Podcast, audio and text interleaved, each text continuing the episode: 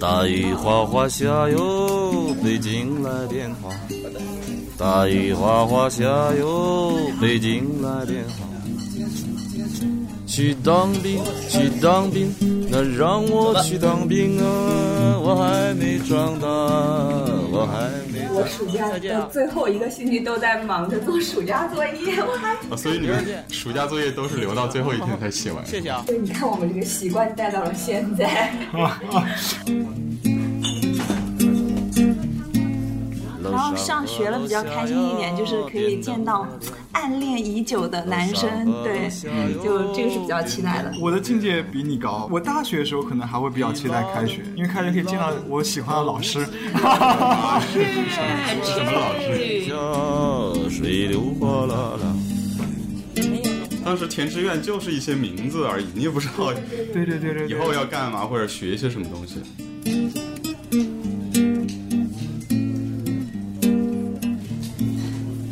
二零零零年那是个现代化，二零零零年那是个现代化。那花那花那花很花哟，不如去喝酒，喝多了说胡话。那花那花那花很花哟，不如去喝酒，喝多了说胡话。大家好，欢迎收听《无业游民》，我是科长。我是振宇。我是阿斌，我是即将要开学的吕太阳。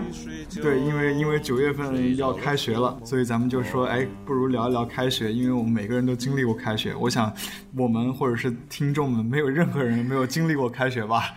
所以我觉得 可以聊聊对于开学的一些看法，因为每次到九月的时候，我已经留下了一个阴影，就是九月就是开学，这个月等于开学，七月八月等于放假，这样。但我蛮惊讶的，就是，就是你们真的对九月份是开学季这个很有印象吗？有啊，当然有。我我我感觉、嗯我感觉我没有这个，是吗？就你小时候都没有吗？就是我没有特别的把九月跟开学联系在一起。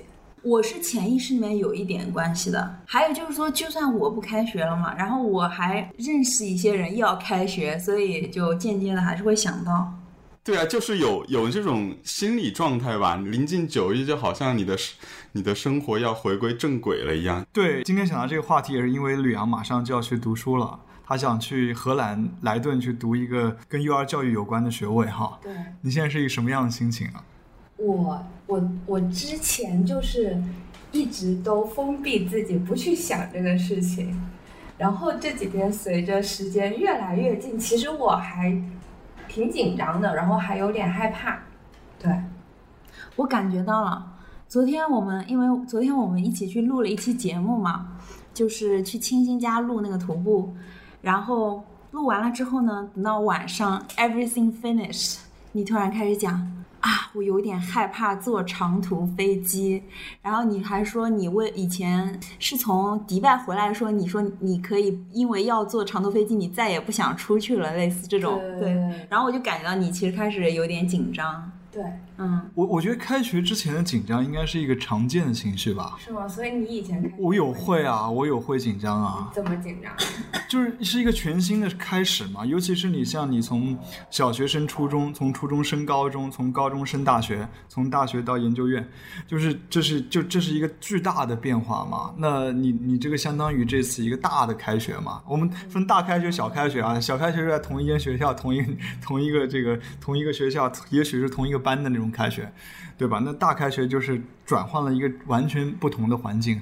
那我觉得到一个新的环境里面，我是会有一种紧张的，或者就是说，如果你不是对之前那一段经历特别的不堪回首，呃呃，如果是的像我初中升高中，我就还没那么紧张，我还觉得挺好的，因为我初中太糟糕了，恨不得巴不得这种逃出这个地狱的这种感觉一样去去去逃出来。跟我的初衷也是，我觉得每个人初衷是不是都是地狱啊？不，我的初衷挺好的。待会儿我想听你们的地狱初衷。呃，太可怕了。对，所以说在那种情况底下，我是觉得那个最最大解脱就是结束，当然开学也没有那么的紧张，因为过去已经够糟了，还能到哪里去呢？对吧？我我有今天就是我们聊开学，我有想到我记忆深刻的开学，因为我我不太有你这个呃感觉，就是每一个有那种大开学、小开学，每个开学都比较紧张，因为我比较特别，就是我的初中、高中都是在一个学校一个班的。所以我其实就不太有那个开学的感觉，在很多年里面。然后我比较记忆深刻的一个开学是小学升初中，然后当时记忆特别深刻，是因为那天刮台风了，但是我不知道为什么，我就坚持觉得，就算刮台风了，我的我的那个新的初中生活还是会展开的。然后我就一个人撑着一把伞，然后走路走了。十多分钟吧，走到学校，然后沿途都是那种倒掉的树，还有就是还是那种倾盆大雨。然后我到了学校，然后发现学校里一个人都没有。然后保安跟我说：“今天不开学了，回家吧。”然后我就，然后我就就我就又中奖了，就是我开学时候最希望听到的话。但是你要是在走之前知道比较好，你都走到那了。但我当时，但我当时就是从学校走回家的时候，我有一种很二逼的那种心理，就是我觉得我即将展开我大风大雨的中学生涯，你知道吗？然后我觉得还挺酷的。我我只要就是学校里面因为天气或因为什么意外原因放假，我都会有一种非常强的赚到了，真的就像突然放工放了一天假这样，对 这个感觉，啊，我也会啊，我也会。对啊，对啊，嗯。所以你们都是在学校里没那么开心的。我觉得不管开心不开心，他能放假都是好的，就再开心也没有放假开心，应该这样想。嗯，我自己关于至少上高中以前的学校的记忆，都是挺恐惧的那种那种感觉。就我从小到大，虽然说是所谓好学生啊，但很怕老师。就我对开学是特别恐惧的。以前做的噩梦全是跟学校有关的事情。真的？为什么你是好学生也怕老师啊？初中老师会打人的呀，就即使即使你是好学生，对。好学生他也打？小学呢？小学相对好一点，对。就初中的时候特别，比如说上课点人回答问题，你答错了或者怎么样，然后一个巴掌就上来了，就一巴掌能把你扇哭的那种。啊，我去！我们老师跟你是是另外的一个极端，他是精神折磨，也有有言语的侮辱也是有的，其实。对，言语侮辱，而且他经常上课，他知道恐怖情绪，你知道吗？就别的老师上课的时候，是的，他跑到后面窗子看你讲话，然后就他根本就不管其他老师上课，谁谁谁某某觉得。这个你给我滚到后面站着去！对，就班主任或者年级主任。对啊，对啊，对啊，对啊，对啊。然后就是这种恐怖，还有就经常整人，就是跟文革开批斗会一样，就是经常叫一个人起来，就是把他骂的狗血喷头。嗯，然后就要滚到掉到最后一排坐这样。就跟文革那时候整人一样的这样，是的，是的。就这这这个老师还当时是安徽省优秀教师。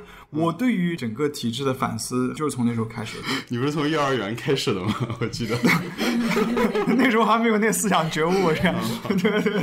哎，你们你们记得你们最早上幼儿园的时候的，就人生中第一次开学时候的事情吗？我小时候的这些记忆好模糊啊。我也是。对，我就记得我外婆送我上学，但我不记得是不是开学了。但是在我幼儿园那个印象蛮深，因为我爸妈他们那个时候是开早餐店的，然后他们一大一大早就要出摊，然后没有人接送我，我外婆送我上幼儿园。然后我还记得我有一条非常喜欢的裙子，是我姐姐她可能穿小了的留给我的。然后她一个背带裙，我就穿着那个背带裙，它是那种紫色的，有点像孔雀开屏一样。如果你一转一个大圈，就是一个一朵紫色的花。对对对，类似这种的，就穿着那个裙去上学。但我不记得是不是开学，可是那个印象非常深，是因为那一天我的脚被绞到了自行车轮里面。妈呀！嗯，对，我我小时候也有这样的记忆。我们讲到开学，立刻陷入各种悲惨的经历。我还见过那种有女生就长头发的，然后头发绞到那个自行车轮子里面去，我的妈呀，特别恐怖，然后整个人就被甩下来。就在我的路上 见到，所以你是记得很清楚，你幼儿园第一次开学。我我记事很晚，我记得不是很清楚，就有一些模糊的印象吧。就我昨天晚上想开学这个话题的时候，我想正好是三十年前的九月份，是我第一次上学，就是去幼儿园嘛。然后我有一个印象，就是好像第一天老师就带着大家在那个操场做运动还是干嘛的，然后我就瞄到远处。我妈在那个门后面偷偷看我。哦，然后我看到她，我就我就不动了，我就不愿意不愿意被她看着，对，好像就是不想让她知道我在学校干什么一样那种感觉。然后我就定在那儿，直到我妈走了，我我才我才融入这个新的集体，这样，我就有有有那样一个印象。我是跟你不一样，我是那种在幼儿园玩的好好的，突然如果我瞄到我妈，我就立刻躺下来，然后 撒地打滚，要求回家。真的吗？对，我是那种戏精，我 可以本来玩的好好的，没见着我妈，一见着我妈，我真的可以立刻躺倒，就是这种。嗯，但是你就是你既然玩的好好的，你为啥就是要？作了。对啊，我觉得很奇怪。我上幼儿园的时候，我我刚开始我印象就是最开始最开始那一次，我真没有太多印象。但据事后这个转述呢，我当时是哭的是稀里哗啦，各种各样的生离死别、撕心裂肺，就是根本就像送刑场的感觉一样。但是我我也就是也是在幼儿园，就是有一次就是开学，这这可能我一辈子都会记得的，就是因为我幼儿园生活也很悲惨，也遇到一个特别糟糕的老师，可见我们中国老师的糟糕率有多糟糕。这样那个时候我就特别不想去幼儿园上学，然后呢，但家人又没办法，得工作嘛，然后就那么小也没得照顾，就必须得把你送去幼儿园。然后那时候怎么办呢？就是我记得我爸会带我先去这个，就是再往前走，就骑车送我，骑自行车送我去，在幼儿园前面有一个很大的一个池塘，然后他会去池塘那里去去摘一个荷叶，去去去哄我，然后买一个那个巧克力的威化，去哄我去幼儿园这样，然后他现在最爱吃的还是巧克力对，那那是都是有记忆的，我觉得。然后那个是最甜的瞬间，然后接下来第二步就好像你进监狱了一样，就是很悲哀的就要把你去送去一个你的一个精神的炼狱里面去接受那样的一种折磨。对，就在幼儿园里面那些老师，我觉得质素真的是挺非常糟糕。你是每天都要经历这样一个过程是吗？还是说只是开学的时候？呃，每天哇，我天哪！每天就这样过了三年，好可怕。对啊，对啊，对啊。当然他，他是一个老师，不是所有老师都是那样。有一个老师，有一两个这种啊很糟糕的老师，就像我们在那个新闻里面看到那种订书机订小孩儿的呀，虐童的，嗯、对啊，对啊，或者用各种各样的一种，因为你在幼儿园里面，你面对的个体是更加没有反抗力的，嗯你的权力关系是极其不对等的，嗯只有在那样的一个权力关系中，就特别会产生一种极权主义社会这样。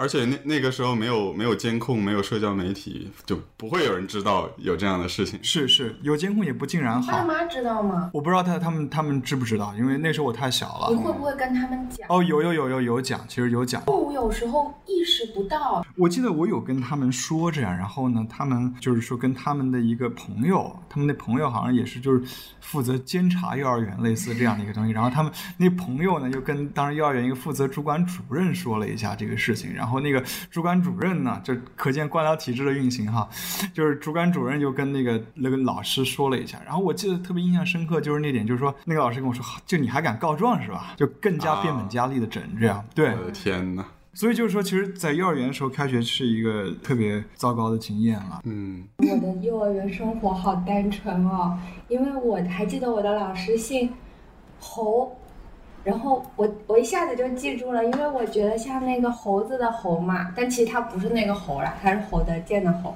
然后他对我们很宽容的，我记得我记得我们小时候就是一下课我们就会把。不知道为什么，我们小朋友就会把所有的那种小桌子、小凳子都搬到外面，然后玩，然后才其实才玩一会儿就要上课了，我们又咚咚咚把它搬进去，然后他都会让我们做这个事情的。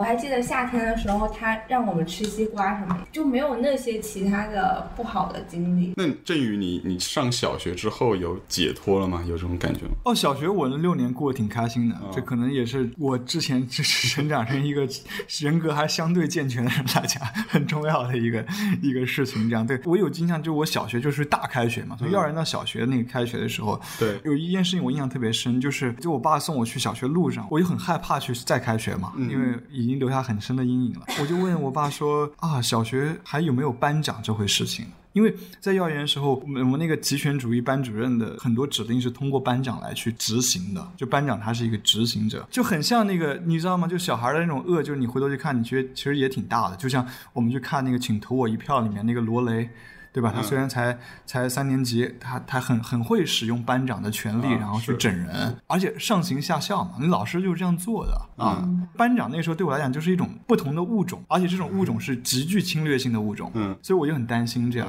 对我我印象特别深刻，就有这样的一个片段。嗯当然小学的时候就是整个六年其实都还还可以没。有做班长？我没有做班长，对对，我做不了那种生物。信息技术课代表，我记得小学是有那种什么小队长、中队长、大队长，哎，对，我觉得就是小学整个环境是相对来说好一点的，啊，就是呃没有说那么的夸张。特别讽刺的一点就是说，我当时的幼儿园和我的初中都是在合肥市来讲是还不错的幼儿园，什么关幼儿园，嗯，然后。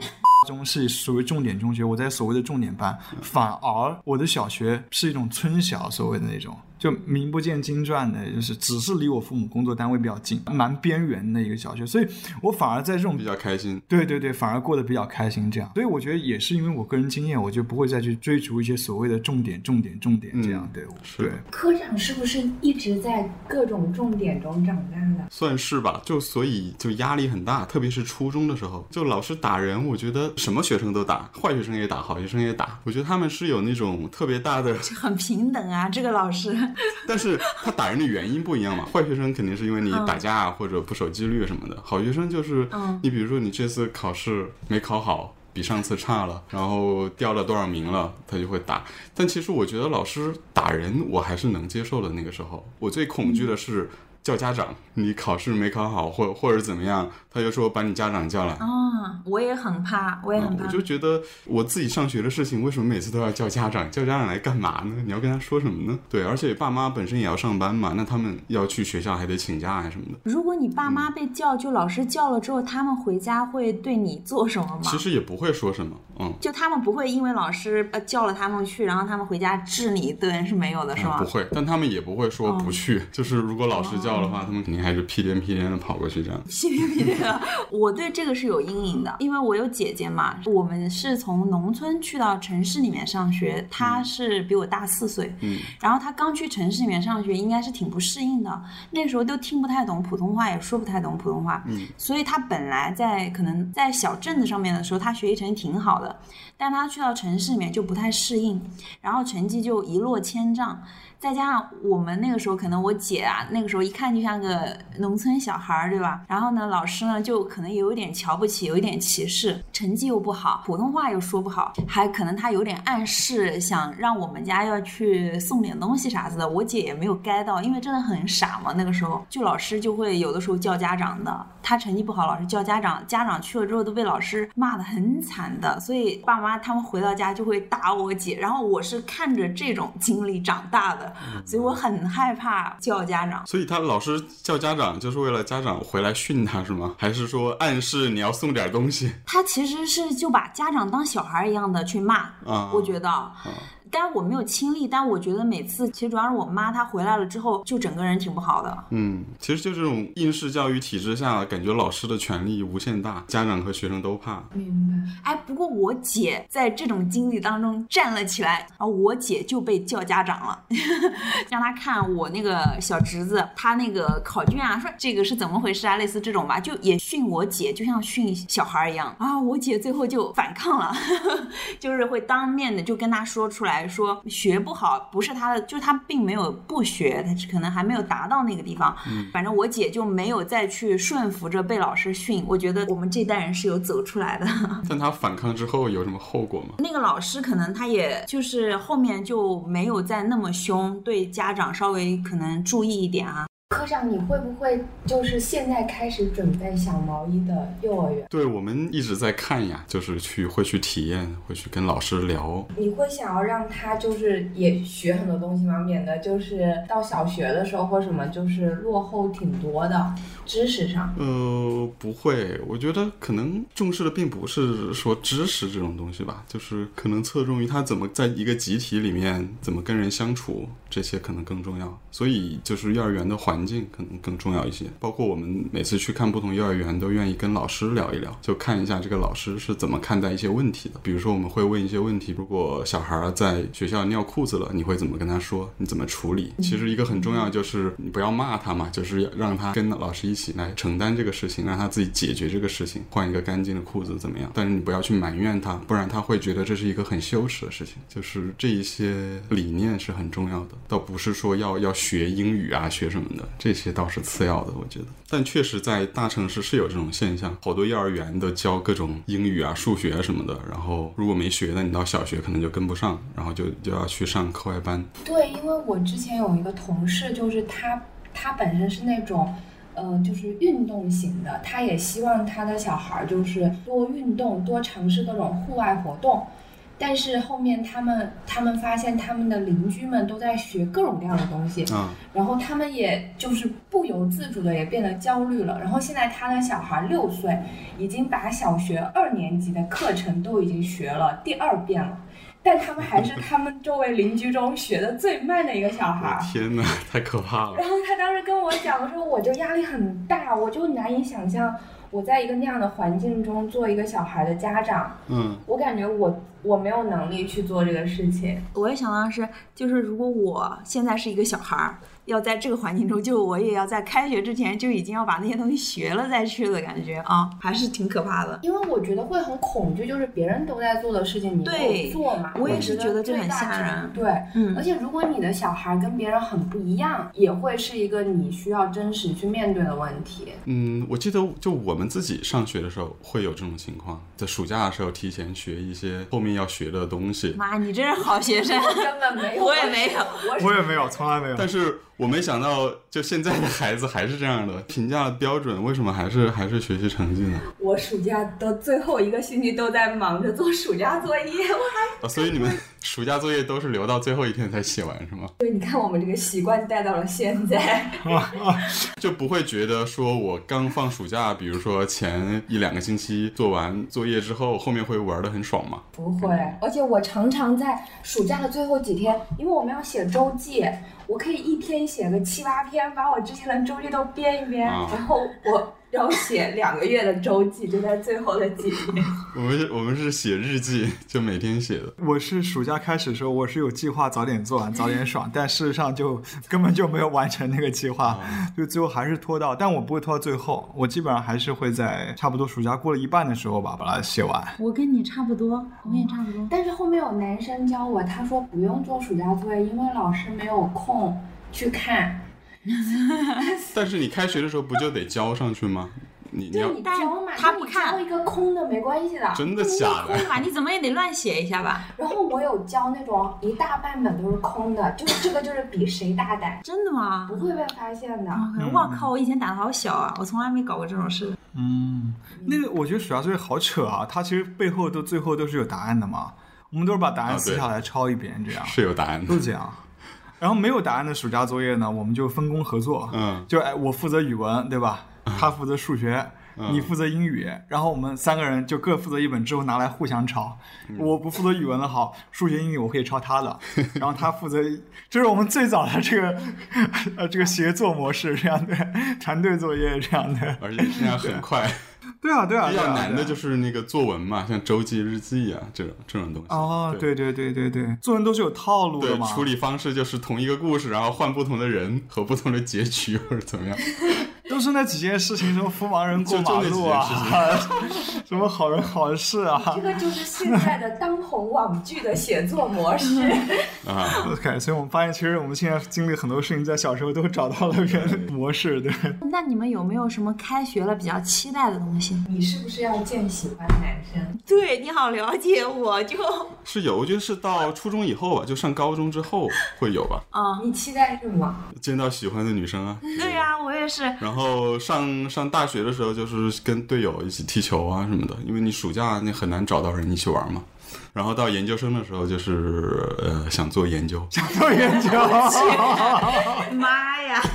没有开玩笑，震惊了，我无地自容。胡扯的胡扯的。所以所以阿斌是想见到喜欢的男生是吗？就也是暑假的时候比较孤单嘛，在家里面。然后我记得我们暑假就是看看那种安徽电视台的周末大放送，然后上学了比较开心一点，就是可以见到暗恋已久的男生。对，嗯就这个是比较期待的。讲完了。OK，我觉得这个也是在前社交媒体时代才有的事情。对对对对现在，小孩放暑假了，他每天聊天，甚至视频什么的，不会说期待到开学才能见到。我的境界比你高。我大学的时候可能还会比较期待开学，因为开学可以见到我喜欢的老师。是什么老师？去虚伪。呃，其实他上公共课的那个老师，就是他对我人生启蒙还挺大的，对，可以上他的课，然后可以聊天，所以老师还对我挺重要。就糟糕老师，我可以恨他一辈子，然后好老师我也会感念一辈子。然后我觉得也有的时候也期待，像小学的时候，小学、大学吧，开学是一个全新的一个开始嘛，就是等于你 reset 了一遍，然后老师可能也要换，嗯，然后座位可能也要调整。那么在座位调整的过程中间呢，你可能有可能是被分配到跟你喜欢的女生一起做的机会，这样对或者是比较好看的女生。就这可以划等号了，基本上 就是有一个这种新的可能性。然后一开学开学的时候可能就会励志了，我不知道你们会不会励志这样。有一个计划是吗？就觉得 OK，过去的一代付清了，然后这个新的开始了，就像你重装系统一样，你你就觉得哎，你这次要少制造一些垃圾，桌面整理的干净一点，然后就就是觉得哎，可以重新做人的那种感觉，就好像有一种新的希望的感觉。有一点期待的是吧？对啊，就这学期不能再像上学期那么糟糕混了这样。嗯，但事实上最后还是走到一半的时候，哎，算了，这也无力回天了，就这样吧。对。然后我记得我小学的时候。拿到新的课本的时候也会有，就会经常去翻看那些课本，哎，又有什么新的东西啊？哦，我当时比较喜欢看两门课，一个是语文，然后一个是是一个课，我不知道你们上没上过，叫社会。是小学的课还是还是初中？对对，就是小学的通识课。对，然后我还挺喜欢那门课的，嗯就是没有公民教育的通识课，你这么理解？对，然后呃和谐版。，对，就就是有一些各种各样的事情，但还挺有意思。我当时还挺喜欢那门课的。这样，你们有当过课代表吗？我当过一个地理课代表，还是老师在高中的时候新开学把我拉过去让我当地理课代表，然后我的第一反应是跟他说啊，地理课代表你是不是找不到人当才找我当？然后老师说我是想要培养你，然后我说好吧，好像好多老师都是这种心态，就是培养一下你。但是我第一次地理测试我就考了超级低分。满分一百分，我可能考了三四十分吧，就低的不行。然后老师为了照顾我的面子，帮我调到了五十九分，就还是不及格，但没有三四十分这么夸张。之后我就慢慢的退学了。你这样都可以当课代表，你的合法性在哪里？请问？你代表什么？我代表一颗想要学好地理但却学不好的同学们的心。OK，我我当过信息技术课代表，是高中的时候，又比较爱玩电脑，然后这些东西嘛。我小学时候当过美术课代表。哦，啊，因为我那时候真的很爱画画，这样，反正这两个事情还一直延续到现在。你像我现在负责无业游民的技术和 设计这一块，就当过这两个课的课代表，我还蛮有合法性的，其实。你所以你是当了课代表之后，觉得我要把这些东西做好，还是说你你有兴趣，然后老师知道这个让你当课？对，是后者，是我有兴趣，我表现也不错，然后对对，那科长，你是不是一直都是数学课代表？我没有，我没有一直，高中才开始当当过数学课代表，我想问你的数学天分是从什么时候开始展露的？没有数学天分呀。学数学都是最笨的人学的东西。怎么可能啊？我天哪！那那你是从小数学好，还是每一科都好，还是数学特别突出？就是大概你到初中的时候，突然发现自己数学就做的挺好的，然后你就会你就会更有动力去去做一些题目或者怎么样，去研究一些就是可能老师不会讲的东西，就是你有成就感，你就会去追求那种成就感。就不断挑战打怪，跟打游戏一样，打完 easy 想打 normal，打 normal 之后打上 hard。对的，我记得我初中的时候，现在想想挺变态的，就是大概初二、初三的时候，就晚上把那个老师布置的作业写完了，我还会自己去找一些特别难的数学题来做，做到晚上一两点钟。哇塞，然后其实早上天哪！早上五六点就得起床去上早自习。好拼啊！就那个时候好像就是有那种热情，也不知道为什么，可能傻吧。嗯我觉得你这样是真的喜欢对，我也在想，你是喜欢的，你有乐趣。是啊，是啊。所以到高中的时候，我觉得是是真正最喜欢数学的时候。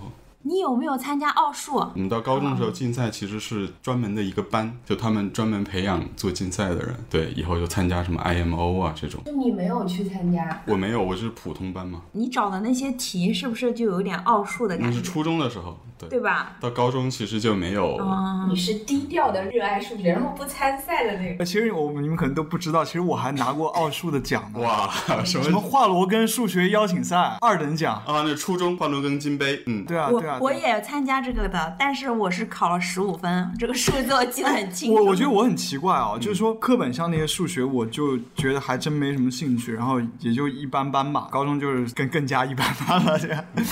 但我但我就那种就奥数题，它感觉是那种就风格是很不一样的。嗯，我觉得那个还蛮有意思的。是就是还蛮有挑战感的，这样你就找一个这种逻辑中间，哎，你这个规律，你下一个数字应该是什么？嗯或者是哎，你怎么去推出来下一个结论是什么？这样是所以我那时候还蛮喜欢。如果考就一般数学，可能五十个人班我考了十几名，但是考奥数我可能会考前几名这样。哎，这个可以解释吗？为什么会有这样的差别？因为对我来说，好像都是数学啊。我觉得是是不一样的，就是可能奥数的题它更有创造力一些，就更有趣一些。也数学课本上那些其实挺模式化的嘛，就是一套公式，然后用用来解决不同的问题。但说白了，其实奥数也是也是另外一套模式了。嗯嗯，嗯，但是现在这种能力是不是完全都可以被计算机取代了？呃，不一定的，不一定，计算机的能力还没有到解决所有数学问题的时候。嗯那你们上学的时候，你们最喜欢哪门科目啊？我有一阵很迷恋化学，哦，但原因是因为我那时候迷恋哈利波特，然后我觉得化学就是魔药课，然后我初一初二就看哈利波特嘛，所以初三化学课我就非常的期待，因为我觉得那就是魔药课，然后我的化学还挺好的，呃，我也拿过什么奖啊，我也忘了，而且我是那种初中跟高中一起去参加，我去参加高中的比赛，我还有拿奖。哇，太厉害了！但是，但是我上了高中之后，我迷上了我们的历史老师。啊，就他，我现在觉得他其实就比较一是一个油腻的段子手，然后他上课不好好上，就是给我们讲很多段子，关于历史的段子。然后那时候我觉得就野史嘛，是吧？对，然后那时候我就袁腾飞那样嘛。嗯，就当时觉得他很有趣嘛。然后我们当时的高考模式是三加 X，就是你任意选一门 X 科。嗯就你们文理是不分科的。对对对对对对对。然后我就毅然的选了历史，呃然后我的化学老师还屡次劝说我改改学化学，然后或者跟我说，要不你同时也学着化学吧，到时候你感觉过三年后哪个学的比较好，然后你就去考哪个。然后我就说不用了，我就学历史。但我们那个历史老师非常放养，他跟我们说，呃，不用做什么习题，就看新，每天看看新闻就行了。然后，所以我们的 S 科也很，就是读他的 S 科很轻松，对。但我的历史后面考得很差，就是看新闻看的。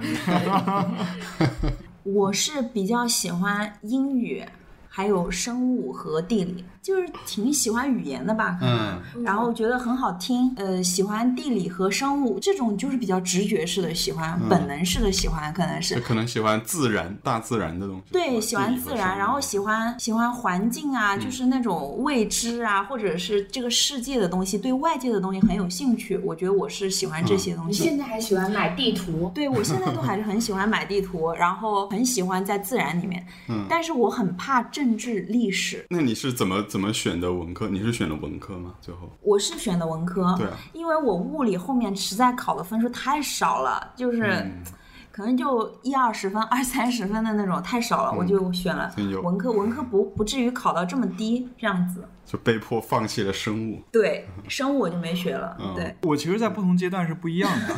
我小学，我现在回想起来，我我应该最喜欢的，我最喜欢其实是美术。我小学的美术老师还可以，然后我自己也爱画。然后我们当时那个美术老师是一个很严格的老师，所以美术的就是在那个评价体系中的权重反而是高的。就他通过他自身的努力，让大家重视起了美术这门课。然后因为有些课你老师自己不重视，你就觉得在这课做得好也没有意义嘛。但因为老师自己比较重视，所以大家还都就形成一种氛围，就还蛮重视美术课。语文、数学、美术居然是这样的，我当时也蛮喜欢美术的。然后尤其在画画的时候，其实是特别投入的一种状态，非常 enjoy，然后嗯就想把一个东西给画出来这样。然后社会是蛮喜欢的啦，因为这个通识课觉得里面有各种各样的东西都有。我可能从小就是一个比较现实主义的人，跟你那种爱好自然的有一点点不一样，就觉得哎，就是就是这种人和人之间的关系和这个社会是挺有趣的一个东西。这样，我经常调侃我自己，我说我是生化危机，我最差的两门课应该是生物和化学。对，就是最差两门课是生物化学，所以我坚决不能学理科。数理化我相对来说喜欢物理，嗯，然后生物是最讨厌的。但是我们因为化学老师他还是一个挺挺不错的人，就会挺启发我们去思考很多问题的。这样，我记得特别清楚，就开学第一、第二节课就跟我们说，哎，让我们大概对化学有个基本的认识，之后让我们去 review 一下，从这门课中间你可以去学到什么，或者是想了解到什么啊？为什么化学是一个挺有趣的东西？就他他的教学方法还是很启发性的。到高中，当然我最喜欢课是信息技术了，虽然只上了一学年这样。对我我很爱折腾这些东西啊。我高中还是我们学校论坛管理员，就是因为我在这方面呃折腾比较出色。对啊，就就高中的那个信息技术是学什么？我们好像没有这门课。我们有，但是我们都不怎么上。我们是用来玩游戏的。哦，就上机对吗？对，就上机房。那我们也有。我们都是在论坛里面聊天。对，聊天。然后灌水、拍砖、小游戏、扫雷什么的，我记得。上高中信息课特可开心，我们校园论坛里面各种灌水。哎，你回了帖啊，他回了帖。我就是这个经历还蛮特别，正好是刚刚是 PBS 兴起的时候，一个三线城市的高中，当然我们高中还算不错的高中，它就有一个 BBS，然后大家都很爱上 BBS 啊，就在里面灌水啊，然后老师也不怎么管啊，因为这课也不用高考嘛，所以很松，也会教你一些最基本的网页就就 From Page 怎么用啊啊对，HTML 对基本的 HTML，当然到现在还是有用的 这个很有用。然后呃 Word 排版对吧？就都是这些的一些呃很实用的。我记得我我当时玩电脑最喜欢的是玩那个画图，然后画一些乱七八糟的东西啊。对，我刚接触到也是。对对对。我喜欢玩的是练打字的游戏，就是你出现个青蛙，上面有个 L，我就按一个 L，那个青蛙就消掉。我也玩过这个，我就喜欢玩这个。我我是可以盲打的。对吧？就是这个就是让你熟悉键盘的。对对对，我的练我的键盘会打键盘，就是通过这种游戏学会。打字那个应该更早的时候吧？我觉得小时候就家长会买那个什么小霸王学习机，然后然后插一个卡那种。哦，对，那个也有，那个也有。后来都是插那个游戏卡嘛。后来都打游戏了，对对对对对，都是八位机游戏。我记得我印象最深的就是他会经常上 Google。那那时候你上 Google 你会搜搜一些什么东西？就就随便搜，就各种各样，你就觉得好神奇啊！就觉得哎，你有什么问题你都可以在上面去搜啊。我那时候读音不标准嘛，我们不叫读它 Google，我们是读 Google Google Google Google。在读咕噜咕噜。就经常觉得你什么有问题，你都可以去 Google 一下，这样对对。然后信息技术课还挺还挺喜欢的这样，然后其他课就一般吧。我觉得，嗯啊，哎，你们是怎么决定大学报考哪个专业？嗯，我就是很自然的决定。哦，所以你就是数学，对不对？对，我我只选了一个专业，我没有选任何别的专业。哇，你呢？我是很搞笑的。我现在在想，我们现在的呃父母对于小孩子的时候，就觉得每个抉择都很重大嘛。但我现在想，我从小长到大，我感觉我是很随机的。我还记得很清楚。我跟我妈在电视机前面摘菜，摘菜一边摘菜一边看电视，然后那个新闻联播还不是，就是中央电视台有一个那种消息，然后就是说国家有多少多少万缺对外汉语老师，然后有几千万的缺口，这个专业特别有前景。然后我妈就说，要不你去学这个吧，你不是喜欢旅行吗？你学了这个，你就可以全世界到处教人中文，然后你还可以旅行。然后我说行，我都不知道对外汉语是什么，然后我就去搜了一下，呃，中国就是对外汉语这个专业哪个学校比较好，嗯，然后就发现那个北京语言大学比较好嘛，然后我就填了这个，然后第二志愿我填了一个就是我也填填了个北语的，就填了它的中文系，但是因为我的高考是全面失利，考了我三年最差，然后对外汉语是北语最好的专业，所以我就上不了那个专业，然后我就去了学文。文学，然后去学文学之后，我就特别的庆幸，我当时高考没考好，因为 因为因为就是学对外汉语要学语言学，就是枯燥，读现代汉语。我我这个人是对这种东西是非常的不 OK 的，我根本对于那种语法我就是懵逼。然后我我我因为学文学也有学也有一门课是这个，我就是挂科。然后他们又学逻辑学，我也是挂科，就是我就特别庆幸我当时没考好。但虽然当时第一次没考好，时候我是还蛮伤心的，嗯，因为我真的是我三年成绩最最差，对，但是这种当时觉得不开心的，没想到后面还挺合适自己的我就。发现我学文学真的就是我觉得是我非常幸运的一件事，而且我当时学文学之前我是非常抗拒学文学的，嗯因为我爸就在很多年前曾经是语文老师，，OK，然后我就感觉学文学的人会很酸。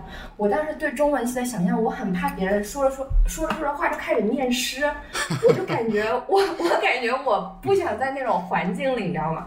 那是古汉语专业吧？然后我填那个文学是我爸一定要我填的作为保底，因为北语的那个文学就很一般嘛，那个分数不高。嗯，然后我迫于他那个压力，我填了，然后我就学了这个。当时我去上学之前就特别难受，就我觉得那个时候选专业都是像科长这种就立定志向一辈子做数学的，很少这。样的小孩。我觉得都是想象的，就是你根本没有办法知道那个专业是什么。工商管理你知道吗？不知道。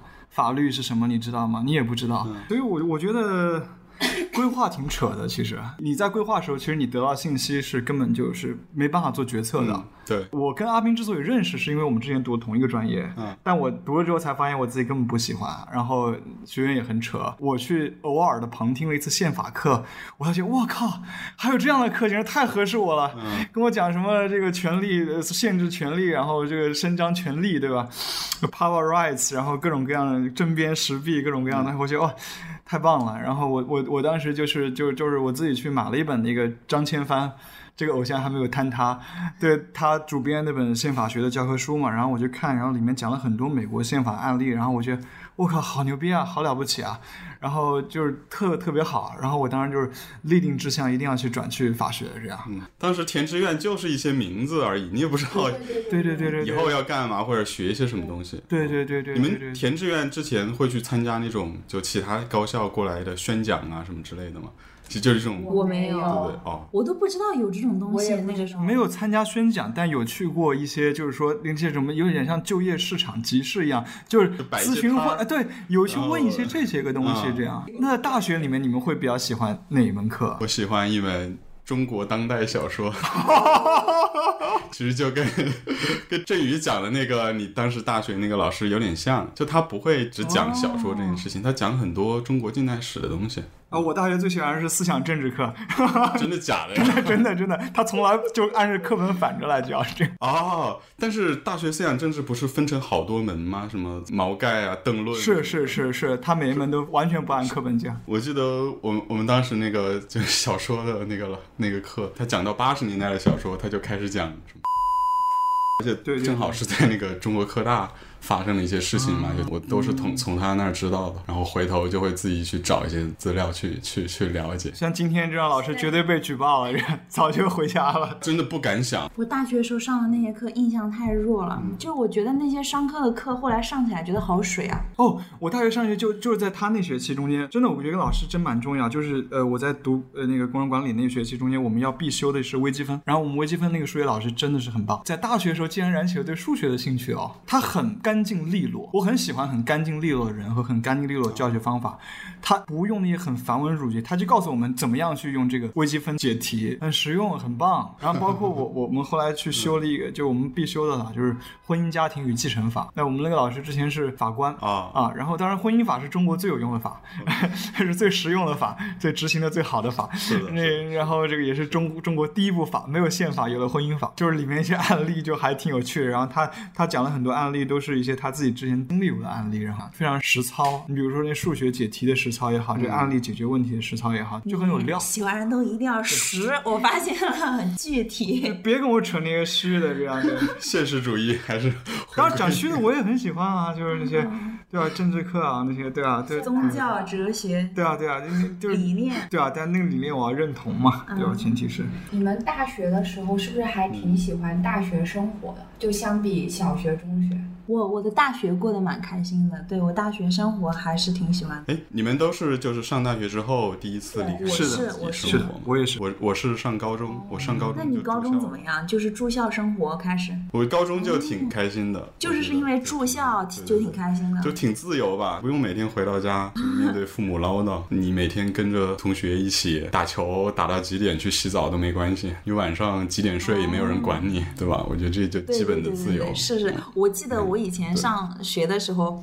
也是这方面会觉得很不自由，就是晚上啊，有时候晚上想偷偷摸摸干点自己的事情。小孩子都很想要快点长大，对，但是。但是我感觉等到我真的做了家长了，我觉得我可能还是会控制不住自己的唠叨。呃，当然了，我们现在每天做的事情就是催小猫咪睡觉啊。你看，你就变成了一个你小时候不想要成为的大人。我姐也是，她最大的困扰就是她的小孩不愿意睡午觉。而且而且，我觉得虽然我们现在回头去看，我们小时候很多喜欢不喜欢或影响我们的东西都有很多随机性。但我觉得我有了小孩，我肯定会忍不住去，还是去引导规划，会很恐惧那样子，就是随便一点。对。我感觉我会是这样子，我虽然可能不会变成那种虎妈，但是我会觉得我很难完全放手，就是放养。我小时候就是放养，对我是很自由的。哎，我爸妈也是完全不管我的，其实，可是反而我会期待他们给我一些指引的。啊，就我在想啊，我回头想起来的时候，嗯，有的时候也觉得也需要，对吧？嗯。嗯，好，讲回开学吧。李阳，这个你这次开学你会是什么样的心情？开始问过了是吗？就是会紧张，但是也会有期待。然后我觉得紧张是因为，首先我去学一个我就是完全不了解的，就儿童教育，就从来没有学过的东西，而且是去荷兰，就是一个我也没去过的地方。然后住在别人就是 Airbnb 嘛，也就是跟一个老太太一起住，住在他们家。而且我听说这个课程的那个压力非常的大，就是他是早上八点半上到下午四点，四点或四点半，然后中间一个小时休息，然后晚上回去还有大量的阅读跟手工。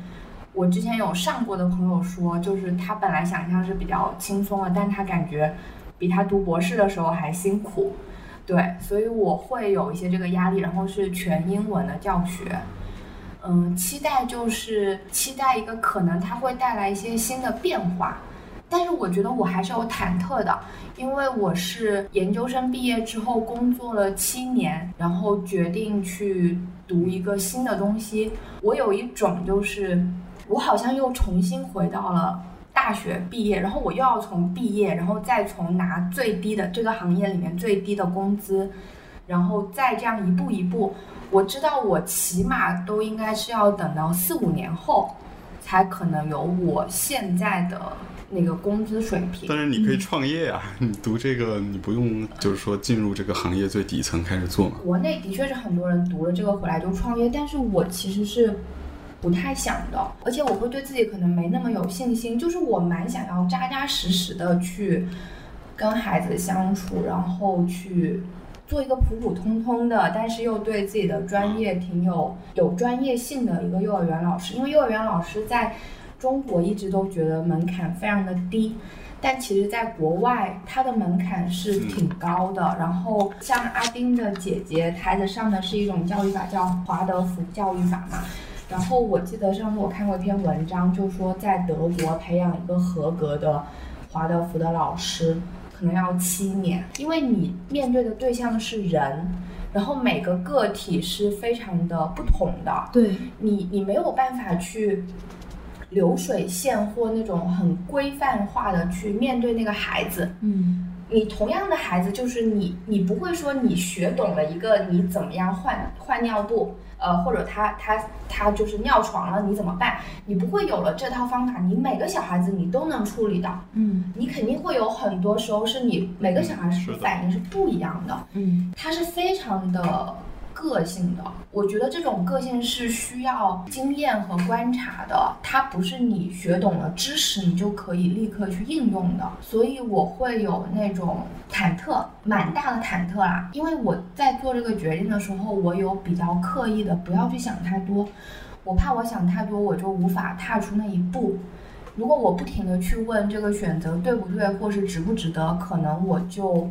不会踏出去了。我有一点阿 Q 精神，然后我会安慰自己，我们这个世代的三十岁就是我们父母的二十岁。我就想象我的二十岁，我刚去读大学，从广东坐着火车到北京，一切都是新的开始。我还记得我刚到北京的时候，北京的九月份那天下着雨，还是凉的，微凉，跟广东很不一样。我还穿着一个薄薄的长袖，然后走在我的校园里面，刚到是傍晚嘛。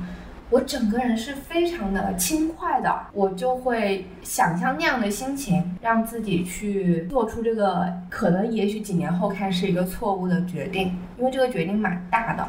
嗯，它是一个很大的 detour，不论从经济啊，或是就是人生的规划上，因为我可能等到真的入行的时候，我已经三三十四五岁了。嗯，对于一个正常的幼儿园老师，他已经可能有了十年的工作经验了，他已经是一个很有经验的人，但我还是这个行业里面就是一个刚刚毕业的一个很稚嫩的人。但是我现在就不想去想这些，我就去试一试吧。嗯嗯嗯，对。我蛮好奇，就是开学这件事会给你带来一种确定感吗？好像就是有一件事情你一定要去做了，已经上了你的议程了，就是会会会，嗯哼而且我会觉我觉得会有一些愉悦感的，就是你说的那种 fresh start，就你说的那种嗯哼新鲜的呃新的课本、新的书、新的文具，然后立下了一个新的志向，一个新的开始。虽然它可能是幻觉，我觉得是值得的嘛，就这个事情是你特别想做的。主要想了四五年了。嗯其实我们今天对聊聊开学，其实我们一路聊的都是教育这个话题，对吧？我们从从幼儿园聊到高中，聊到大学，都是在讲教育。然后吕阳现在要去学的也是也是教育嘛，就回归到教育最本质，怎么去让一个孩子就是开始认识这个世界。我觉得这个是挺有挺有意义的反正就。希望我成为一个好的幼儿园老师，不要像振宇遇到的 幼儿园老师那样子。你肯定不会的。当然，对，就让那样的老师少一点，让你这样的老师多一点。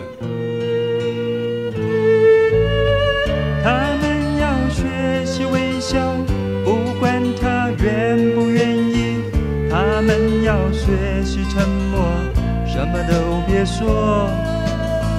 他们需要去学习什么对，什么是错，他们却不必知道为了什么。有一天，他们也会把饼干藏在背后，再向你要糖果。